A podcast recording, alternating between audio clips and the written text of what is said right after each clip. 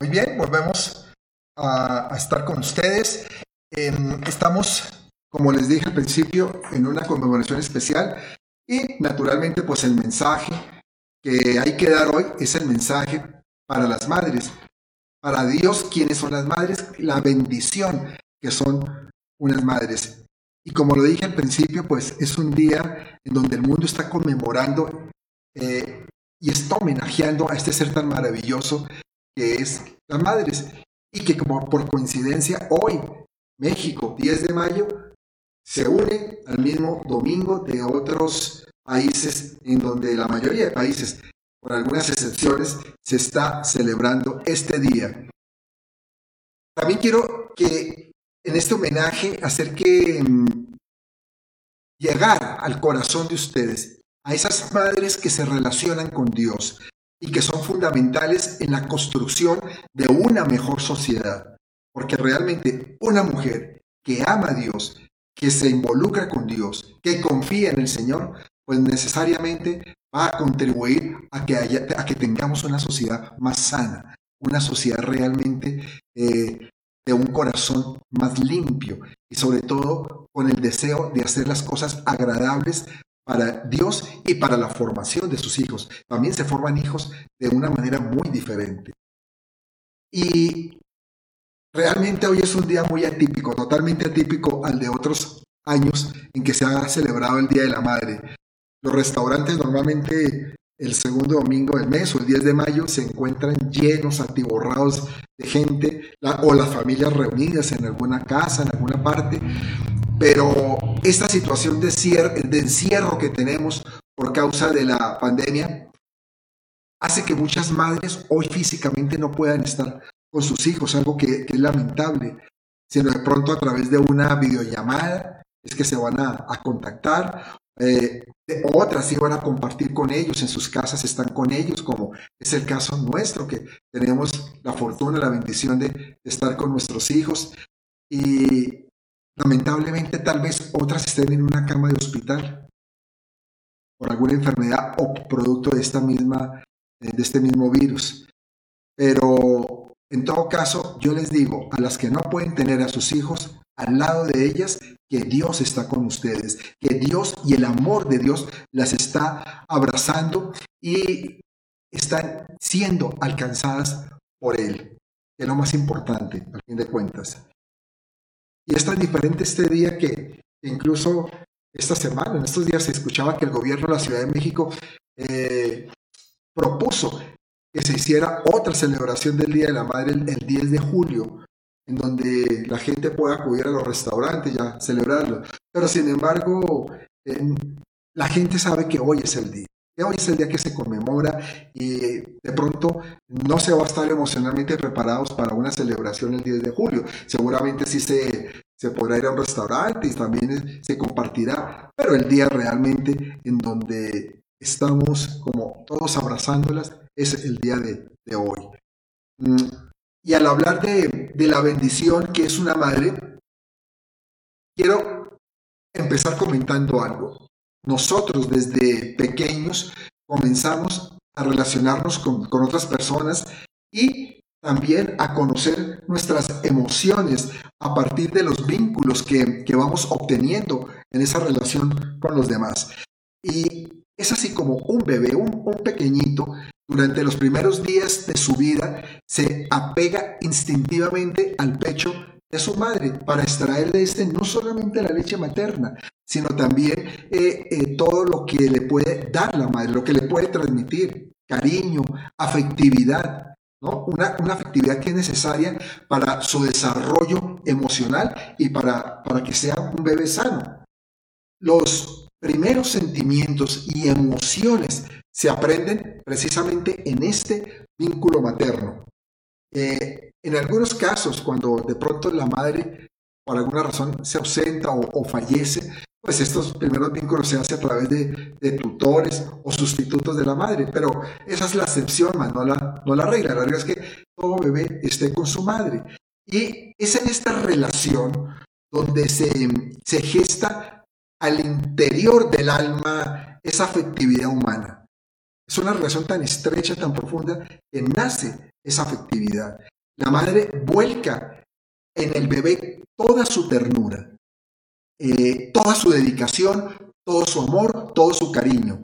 Y el bebé que, pues, al ser tan pequeñito, está necesitado de todo, recibe los más puros afectos que le puede brindar su madre. Ese más o menos es el ciclo que tenemos de vida. Y debido a, a su origen, podemos decir que una de las relaciones más fuertes que pueden existir en la vida de un ser humano es la de, un, de una madre con su hijo o con su hija. El alma de una madre se apega a la de su hijo con todas las fuerzas. Yo creo que todos los, en general lo hemos experimentado con nuestras madres, lo hemos vivido, cómo se apega el alma de la madre con nosotros. Y las escrituras nos muestran la fuerza que de este vínculo madre-hijo y lo relaciona con lo que es el intenso amor de Dios, ese amor que es sublime, ese amor que es eh, la máxima expresión del amor, el amor ágape, y lo, lo, muestra la Biblia también representado en el amor de una madre. Y nos dice en Isaías 49, 15, para que me acompañen, Isaías 49, 15, dice lo siguiente, se olvidará la mujer de lo que dio a luz para dejar de compadecerse del hijo de su vientre? Es una pregunta que hace el Señor. Aunque olvide ella, yo nunca me olvidaré de ti. Lo dice Dios. Qué hermoso, ¿no? Qué hermoso es Dios. Primero pone de presente, es muy difícil que una madre se olvide de ese amor de, por su hijo.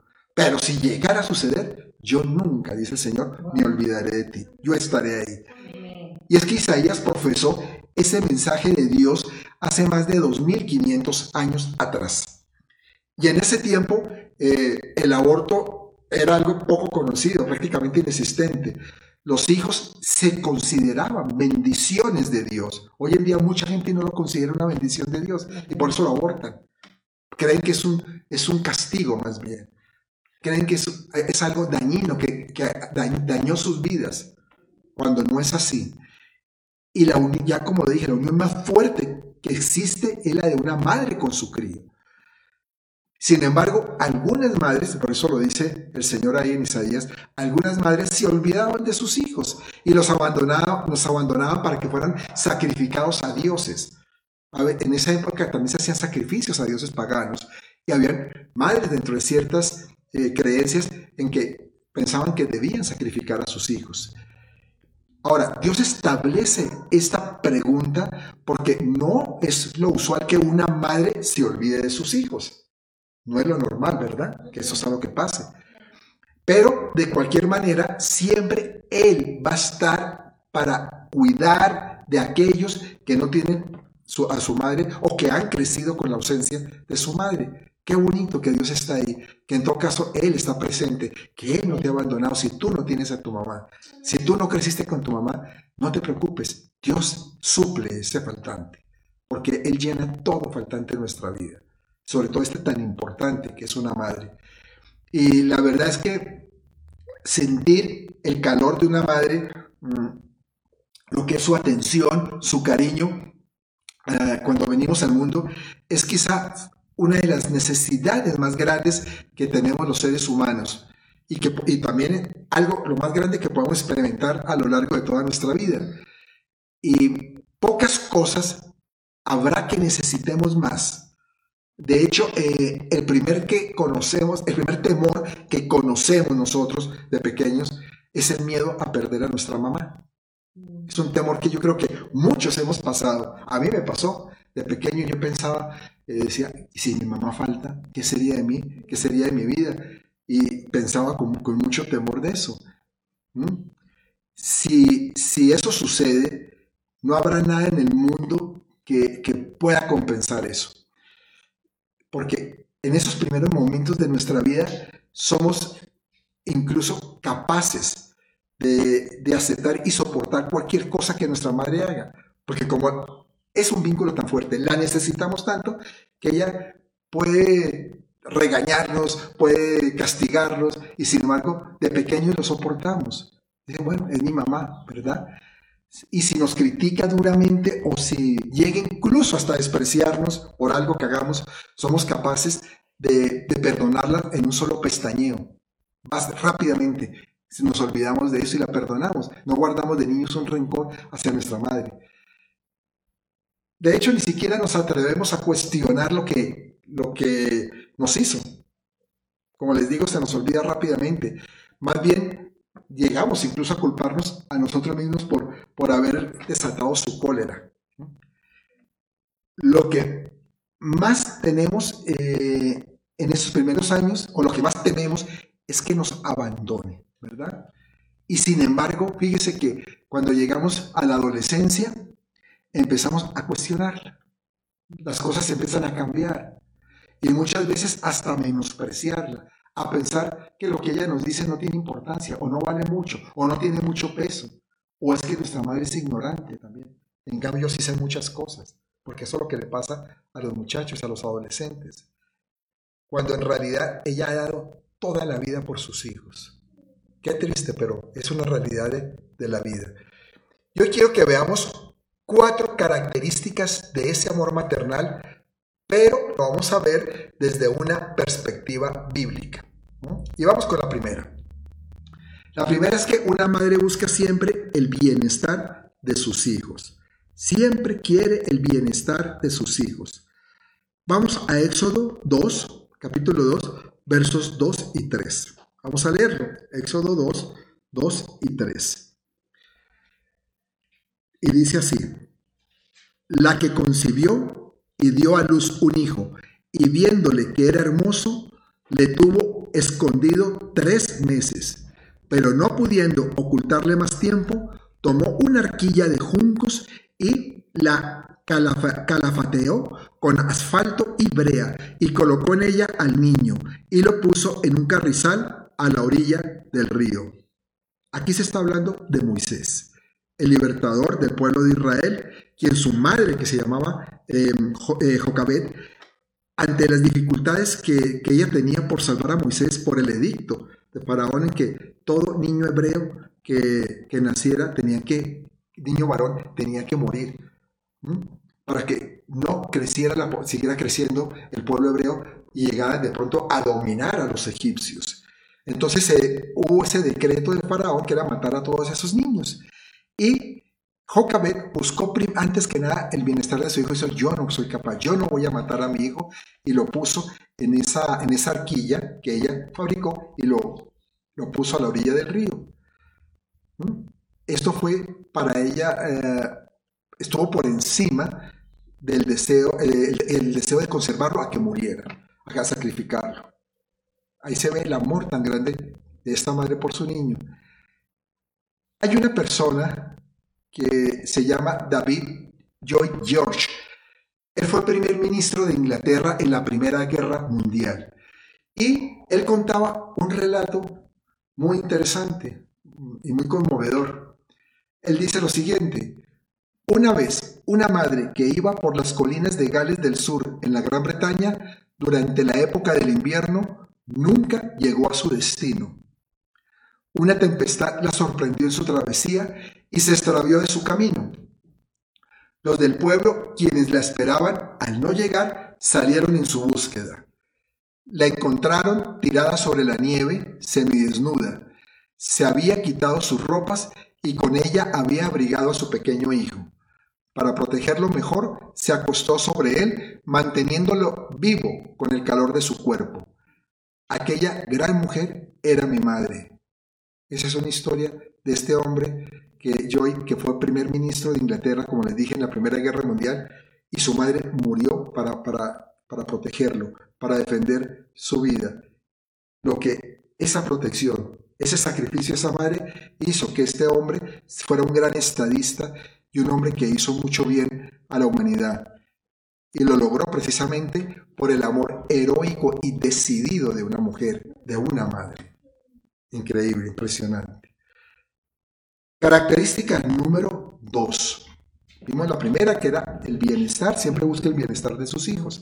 En la número dos, una madre se manifiesta en el cuidado por sus hijos. Y quiero que me acompañen a Primera de Samuel 2, 18 y 19. Primera de Samuel, capítulo 2, versos, 2, eh, versos 18 y 19. Y el joven Samuel ministraba en la presencia de Jehová, vestido de un efod de lino, y le hacía a su madre una túnica pequeña, y se la traía cada año cuando subía con su marido para ofrecer el sacrificio acostumbrado. Este, este relato nos cuenta, nos deja ver el cuidado de una madre al tejerle la túnica a su hijo. Él se vestía con lo que tejía su madre. Su madre, la madre se refiere a Samuel, ¿no? Y la madre Ana le, le confeccionaba esas túnicas y sabemos quién fue Samuel, ¿verdad? Samuel fue un profeta muy grande, a quien, uno de los más grandes de la historia del pueblo hebreo, y a quien su madre siempre le manifestó un gran amor. Al fin de cuentas, ella tuvo una lucha muy grande para poderlo concebir. Ella era estéril y tuvo que batallar mucho y clamar, orarle a Dios para que le diera ese hijo. Y entonces ella ofreció consagrárselo a Dios. Dijo, si me das ese hijo, yo lo voy a consagrar para tu servicio. Y no hay duda de que Samuel fue un niño muy privilegiado al tener una madre con tanta, con tanta fe. Y aunque mm, de seguro la echa de menos mientras crece, porque es que por la promesa que ella hizo, lo entregó a, los sacerdotes al servir para que lo prepararan para el servicio de Dios y lo entregó desde, muy pequeño, desde muy niño. Y el niño va creciendo allá apartado de su madre. Pero en todo caso, eh, este niño no deja de percibir el amor de su madre y cada año ya va y le lleva su túnica que le tejía con tanto amor y lo vestía a él. ¿Mm? él estaba en una, población que se llamaba Silo y eh, le traía su vestidura con mangas cortas para, para su servicio en el tabernáculo. Y cada puntada que ella había hecho en la tela era una verdadera prueba de amor y de cariño que sentía por él. Eh, increíble, pero uno se pone a pensar en la vida de Samuel y dice, qué bendición, qué bendición para Samuel fue el tener una madre así, una madre tan, tan preocupada por ese cuidado de él, para que él estuviera bien vestido, para que él estuviera bien siempre en, su formación hacia el servicio para Dios. Y cuando Samuel ya crece, pues Samuel también fue una bendición para sus padres, y no solo para sus padres, sino para todo el pueblo de Israel. Entonces una madre siempre cuida de sus hijos, de que sus hijos estén bien. Y vamos a la característica número 3. Una madre sufre ante las necesidades de sus hijos.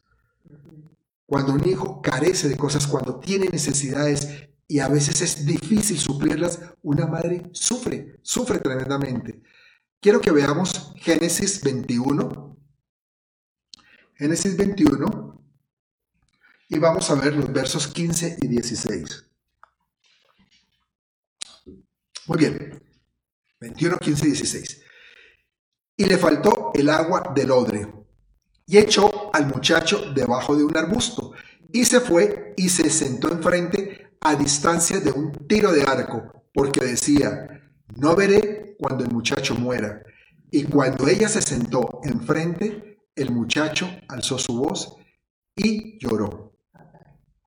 Este pasaje hace referencia cuando Abraham, en, obediencia a Dios, Dios le dice, tú tienes que deshacerte de Agar y de su hijo, que era Ismael, porque él no es el hijo de la promesa. Tienes que sacarlo. No temas, yo lo bendeciré, pero sácalo. Yo me imagino el dolor de Abraham, pero peor también el sufrimiento que pudo tener esta madre Agar cuando tuvieron que estar fuera Mm, y que realmente vio la necesidad que tenía su hijo. Ahí dice que le faltó el agua del, odre, estaba sediento. Y el muchacho estaba sufriendo. Y ella decía, yo no voy a ver cuando él muera, yo no quiero eso. Y entonces clamó a Dios y lloró. No, ella no pudo soportar el dolor de ver a su hijo en esa condición. Y en realidad es que es la madre quien hace hasta lo imposible para mitigar el dolor de quienes ama. Yo tengo personalmente un ejemplo en mi vida muy vivo al conocer el sacrificio de, mi madre, porque yo sé todo lo que ella tuvo que entregar. Mi madre enviudó en su primer matrimonio y después ya nos tuvo mi hermana y a mí y siempre, primero le tocó un sacrificio para sacar a sus dos primeros hijos del primer matrimonio adelante y luego también a nosotros. Aunque estaba mi papá, eh, mi papá viajaba mucho eh, por su trabajo y mi madre le tocó estar al frente de ese cuidado para sacarlos adelante. También puedo verlo en lo que eh, fue la madre de mi esposa, de, de mi esposa Clara, porque vi ese desvelo y ese sacrificio para sacar ocho hijos adelante. No es fácil. Y si hablamos de ocho hijos en estos tiempos, eso prácticamente es imposible. Eso ya es algo que muy, muy, muy escasamente se ve. Pero en esa época sí. Y se veía ese, ese sufrir para poderlos eh, alimentar bien y que ellos salieran en su estudio y en unas condiciones de vida aptas para ser personas de bien. Número cuatro. Característica número cuatro. Una madre se sustenta en la misericordia de Dios. Cuando Dios escuchó el clamor desesperado del, hijo de Agar, que ya vimos de Ismael, y vio los sufrimientos de ella ante lo que era la necesidad de su hijo, el ángel de Dios actuó como, como dice más adelante, ahí mismo en Génesis que leemos, pero en el verso, en Génesis 21, pero en los versos 17 y 19. Y dice así la palabra. Y oyó Dios la voz del muchacho, y el ángel de Dios llamó a Agar desde el cielo y le dijo, ¿qué tienes, Agar? No temas, porque Dios ha oído la voz del muchacho en donde está. Levántate, alza al muchacho y sosténlo con tu manto porque yo haré de él una gran nación. Entonces Dios le abrió los ojos y vio una fuente de agua y fue y lleno de odre de agua y dio de beber y llenó el odre de agua y dio de beber al muchacho. Miren lo que veíamos en Isaías, que en todo caso Dios siempre va a estar presente. Dios da una orden de que el muchacho salga con su madre, pero sin embargo ahí estuvo presente en sustentarlo y en bendecirlo. Incluso le dice o le abre las promesas más grandes que puede recibir un ser humano y que es la de, la de haré hacer de él una gran nación. Y de ahí nace todo lo que es el pueblo árabe de Ismael, que si lo vemos así, también una gran nación de mucho, con mucha prosperidad, con muchas riquezas, enemigos del pueblo de Israel, pero una nación en todo caso próspera, por la promesa también que le dio Dios precisamente a una madre, a Agar. Independientemente de, cómo sean las circunstancias, y más, y más como vemos en este caso en que Agar tuvo que salir con su hijo por voluntad de Dios, Dios sabe responder al amor de la madre. Dios sabe, Dios es sensible al amor de una madre, al clamor, a la, a la voz de ella. Aquí lo vemos claramente. Y Él da a cada, madre una forma muy especial de amar. No todas aman de la misma forma. Cada una tiene su, forma, su, su, característica, su don de amar. Pero Dios se las ha dado en todo caso a cada una. Y eso es lo más lindo. Que todos los que somos hijos, pues todos hemos sido hijos, ¿no? Pero de pronto no todos hemos tenido una madre con nosotros cerca pero hemos sabido entender esa forma de amar, hemos podido eh, recibir ese amor tan único y tan característico de nuestra madre, porque yo creo que si nos ponemos a pensar, cada uno tiene un sello de su madre. Mi esposa, por ejemplo, recuerda mucho y dice, ah, yo me acuerdo de mi madre cuando nos decía esto, los dichos de su madre, o cuando mi mamá nos preparaba esto. Yo también me acuerdo de lo que hacía mi mamá cuando me preparaba una sopita que me encantaba a mí mucho y yo decía, ay, que cuando volveré a tener, volveré a tener esa sopita. Un día mi esposa me la hizo muy buena también, pero, pero la, la madre tiene un sello especial. Entonces, son las características que Dios le da a cada una, las características especiales. ¿Y saben cuál es el mejor pago que una madre puede recibir por esos desvelos, por todo ese dolor, por todo ese trabajo por sus hijos? pues no es otro que el que sean hombres y mujeres de bien. Y sobre todo, que tengan al Señor en sus vidas, que honren a Dios a través de sus padres. Y el profeta Isaías, como lo leímos en, Isaías 49, 15, usa esa, esa figura de la madre para referirse precisamente a la relación de Dios con Jerusalén. Y en donde podemos concluir que también hay una figura maternal de Dios. Porque habla de la madre y él dice, pero yo estaré contigo, como quien dice, yo también suplo a la madre, yo también puedo ser una madre, ¿no? Porque lo es todo, Dios es todo, madre, padre, y, madre para nosotros sus hijos también. Porque a fin de cuentas hay, hay uno de los nombres de Dios que es el Chadai, el más que suficiente, que también hace referencia al de pechos anchos, al Dios de pechos anchos, que es el Dios que nutre y que suple. Ese es el Chadai, el Chadai.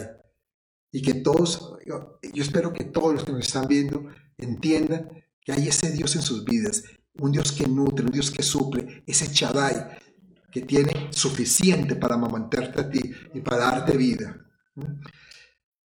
Hay algo tan, tan sublime en lo que es el amor de una madre que hasta puede llegar a oponerse a la voluntad de Dios.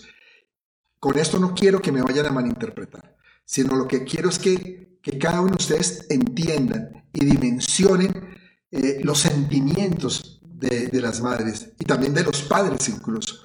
Porque esta relación tan fuerte y tan maravillosa, tan potente y tan necesaria, eh, hay, que decir algo, la misma puede volverse un obstáculo en la relación con los propósitos divinos. uy, pastor, pero ¿cómo está diciendo eso? ¿Cómo es posible? Y sí, ¿por qué un obstáculo? Porque el alma siempre busca lo suyo.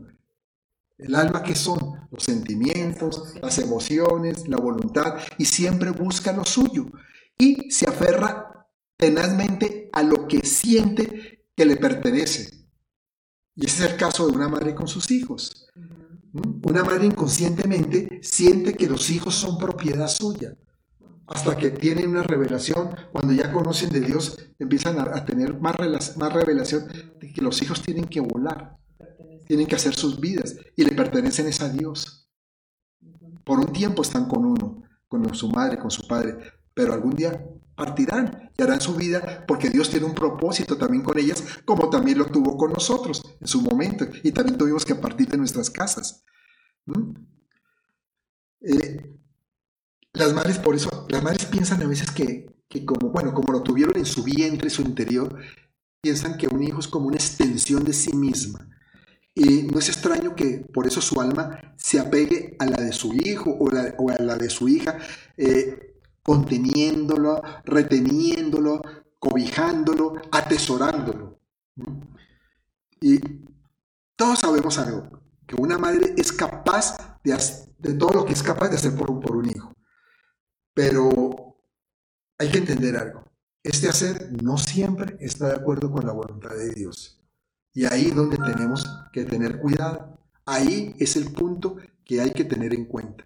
De que ese amor tan inconmensurable, tan grande, eh, eh, no va a, no va a, ese amor tan grande no va a poder eh, entrar a bloquear el propósito de Dios para esa vida. Dios tiene un propósito para cada vida, Dios tiene un plan para cada uno. Y las madres tienen que llegar a entender que los hijos deben ir y cumplir ese propósito, como lo entendió Ana. Porque Ana lo entendió. Cuando Ana tuvo que entregar a su hijo, claro, Ana lo consagró, lo ofreció, lo prometió a Dios y cumplió. Pero yo me imagino también lo duro que fue para ella, el desprenderse, pero lo hizo porque entendía que por encima estaba el propósito divino en la vida de Samuel. Es por ello que el Señor nos da una alerta que está en la palabra en Lucas 14, 26, cuando dice, si alguno viene a mí y no aborrece a padre y madre, no puede ser mi discípulo.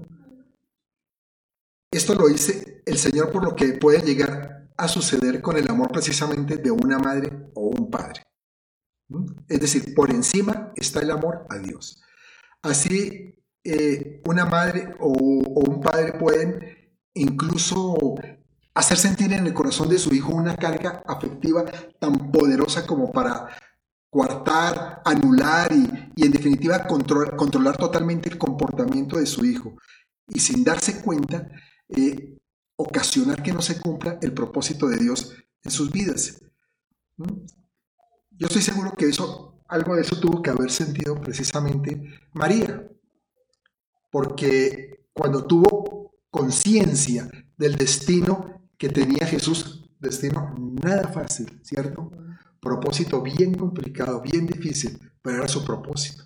Un propósito lleno de dolor, que iba a causar mucha tristeza, que iba a causar mucho sufrimiento, pero un propósito grande para cambiar toda la humanidad. Y seguramente eh, en, su sentimiento, en el sentimiento de ella estaba que él desistiera de ese acto. Si lo, si lo, vemos en términos del alma, seguramente María eh, en su fondo decía, yo no quiero, es que yo no quiero que, hagas esto, yo no quiero que, que, vayas a Jerusalén y, te terminen eh, agarrando y castigándote. Por eso su alma tuvo que ser tratada, como se ve en Lucas 2, Lucas 2, 34 y 35. Lucas 2, 34, 35, que dice, cuando el niño se le presentó ante el templo, cuando, cuando el niño se le presentó, fue, eh, eh, en este pasaje narra cuando Jesús va al templo, se presenta, pero eh, ahí hay una bendición que la hace un sacerdote Simeón, y dice así, y los bendijo Simeón, y dijo a su madre María, He aquí, este está puesto para caída y para levantamiento de muchos en Israel, y para señal que será contradicha, y una espada traspasará tu misma alma, para que sean revelados los pensamientos de muchos corazones. Tremendo, ¿no? Que a uno le, le den una bendición y que en esa bendición haya dolor, haya como una, un punto, un énfasis en que diga, va hacer levantamiento de muchos en Israel para que haga un, cumpla un propósito, un papel definitivo, pero que va a causar mucho dolor a su madre. Y una espada va a traspasar su misma alma. Pero era necesario que esto sucediera.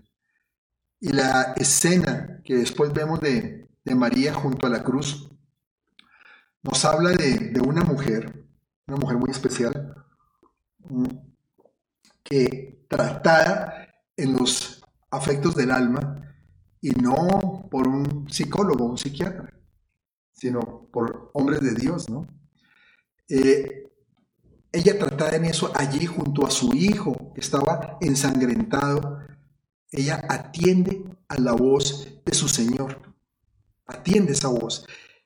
Y tan profundo fue ese trato de Dios con María, porque fue un trato, yo creo que bastante difícil, bastante que yo a ninguna madre yo creo que, que le gustaría, lógicamente, pasar por algo así como pasó María. Pero ella fue, tuvo ese trato tan profundo que ella separó los afectos de una madre para recibir a ese mismo hijo como, como su bendito Señor. Ella entendió, aquí ya tengo que dejar de ser madre y tengo que desprender mi dolor, tengo que sacarlo y entender que Él tiene ese propósito para cumplir, porque su propósito es la salvación de la humanidad. A fin de cuentas era el Hijo de Dios, el que estuvo en su vientre, nada más ni nada menos si era el Hijo de Dios, pues tenía que tener un plan demasiado fuerte, demasiado profundo. Y ella logró entonces separar eso. Logró ver que esa situación no podía interponerse en reconocer quién era Jesús. Una espada traspasará tu alma, fue la frase. Una espada que creará un cauce para el espíritu, separada de lo propio de la vida del alma y del espíritu, porque esa espada, eso fue lo que hizo en María, separar el alma, el dolor de una madre, las emociones de una madre, con lo que el Espíritu le decía que tenía que hacer. Esa espada, al atravesar eso, separó esa parte, separó esa parte en ella. Y él sería un Jesús sufriente, su madre iba a sufrir con él debido precisamente a la relación de afecto, como lo vimos desde un principio, entre una madre y un hijo.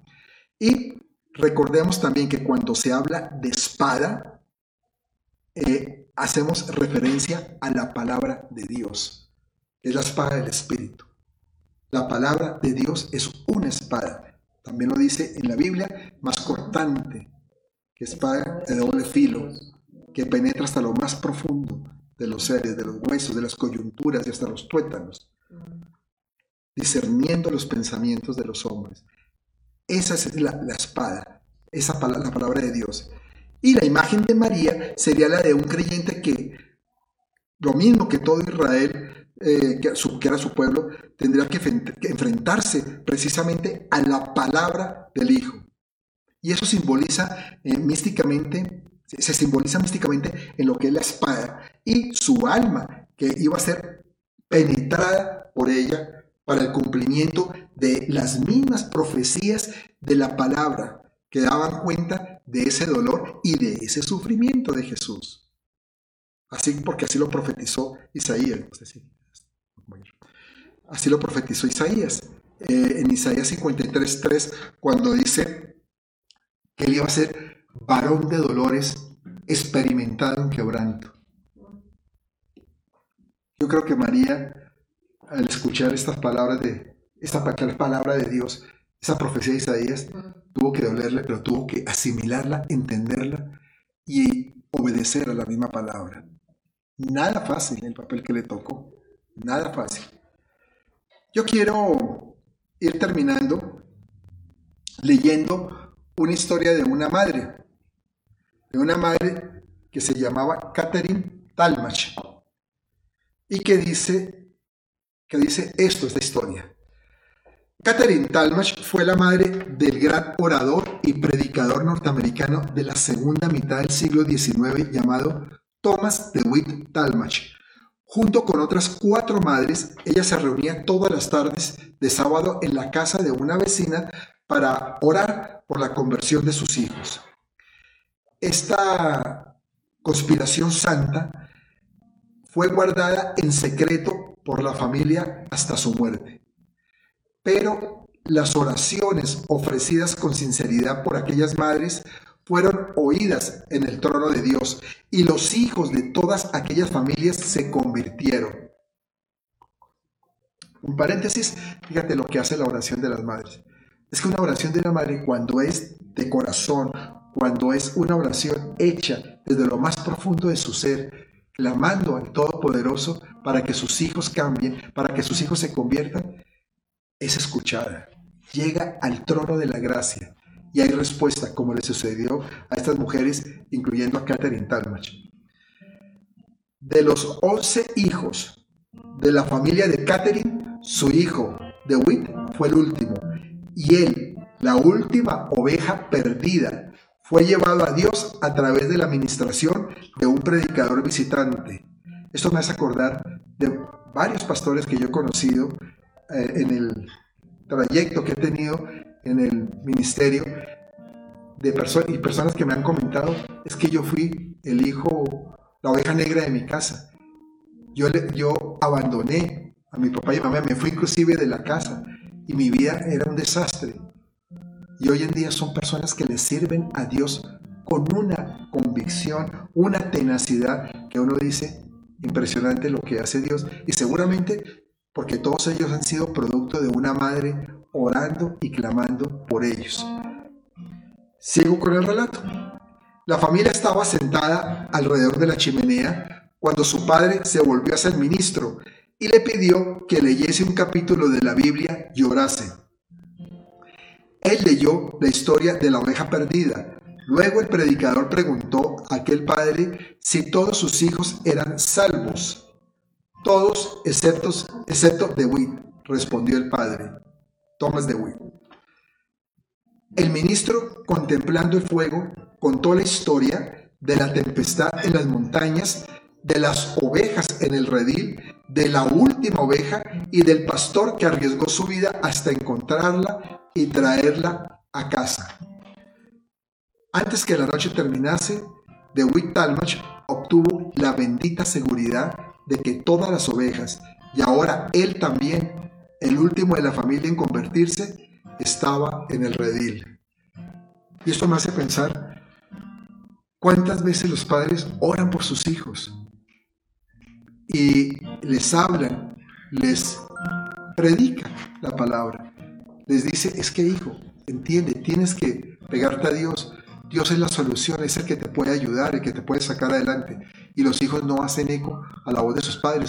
Pero la oración sí la escucha Dios, como en este caso de, de DeWitt Tamach, que llega un predicador, manda una palabra, habla de lo que es la oveja perdida y este hombre o este muchacho en ese entonces se convierte y después se vuelve en uno de los más grandes predicadores que tuvo Estados Unidos en la segunda mitad del siglo XIX.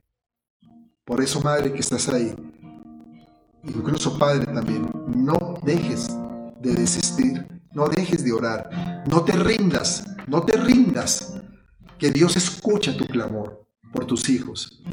No hay oración más poderosa que la de un padre o una madre. A mí a veces me dicen, a mi esposa, ¿por qué no oran por mi, por mi hijo? Claro, nosotros oramos, pero no es más poderosa la oración nuestra que la de una madre o que la de un padre. Nosotros le decimos, párate, mujer, párate, varón, llora por tus hijos, levántate, que esa oración tiene eco en el cielo, eco en el trono celestial y tiene un gran poder contundente. Por todo esto que, que les digo y lo que acabamos de leer, la mayor muestra de amor de una madre de reino es orar porque sus hijos sean salvos, porque sus hijos encuentren el camino y el propósito que Dios creó para sus vidas. Y esta es mi invitación el día de hoy, el Día de la Madre, que oren por sus hijos. Y a los hijos que ya son salvos y que están ahí, que tienen la, la gran eh, bendición y oportunidad el día de hoy de estar al lado de su madre, yo te invito a que vayan y la abracen.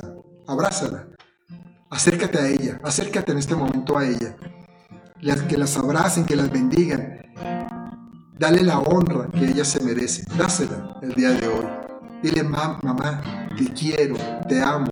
Gracias. Gracias por todo lo que has hecho por mí. Gracias por, por formarme, por educarme, por amarme, por darme vida, por darme crecimiento, bienestar, por cuidar de mí, por haberse, haber sufrido tantas cosas por, por lo que yo he hecho, por mi mal comportamiento.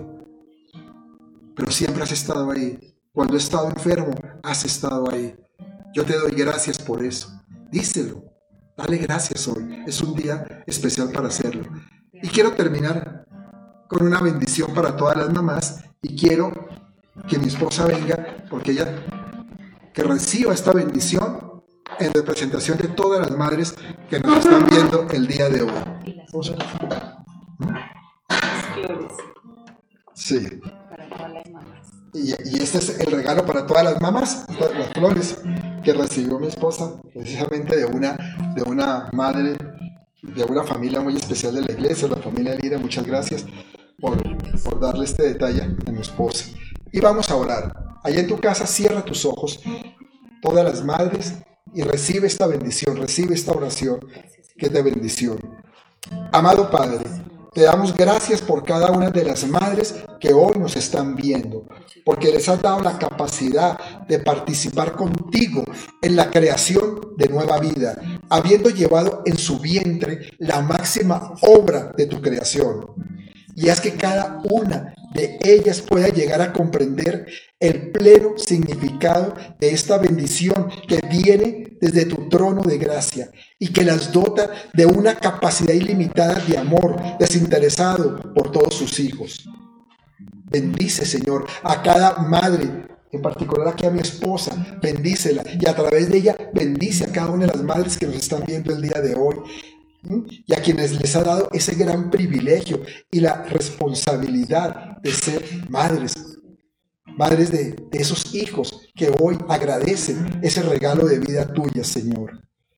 Haz que cada una pueda fomentar la fe de sus hijos como fiel seguidoras de nuestro Señor Jesucristo y que sean madres que crecen diariamente en el conocimiento de tu palabra. Concédeles la sabiduría para difundir este conocimiento a sus hijos y a todos los que dependan de ellas.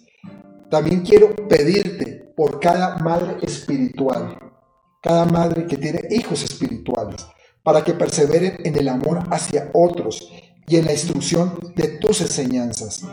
Envía a cada madre que hoy están conectadas desde sus hogares tu Espíritu Santo para que las levante y les dé la fortaleza necesaria para saber llevar la relación con sus hijos y poder sobrellevarla en momentos de dificultad. Pero ante todo, que ellas, que cada una de ellas confíen en ti, en tu misericordia. Yo bendigo sus hogares, bendigo sus vidas. Declaro que tu mano y tu gracia y tu favor está en cada una de ellas y en cada una de sus casas. Y que la bendición tuya las acompañe. Siempre recibiendo tu gracia abundante en esta vida terrenal. Y todo esto, Señor, todo esto te lo pedimos en el nombre de tu Hijo Jesús. Amén y amén. Gracias. Te bendigo. Lindo, gracias. Una madre preciosa. Gracias. Bendigo a cada uno de ustedes. Les doy gracias a Dios por sus vidas. Les mando de verdad mis mejores deseos para que hoy sea un día especial, ahí aunque sea en sus casas, pero sea un día lleno de amor, que este- encuentren ese refugio que Dios les ha dado en su hogar a través de, de las que tienen su esposo, sus hijos, y que realmente la bendición de Dios esté con ustedes en todo momento. Vamos a despedirnos dándole gracias a Dios, porque hay mucho por qué darle gracias a Él. Y vamos a agradecerle el regalo precioso que nos ha dado de tener una madre.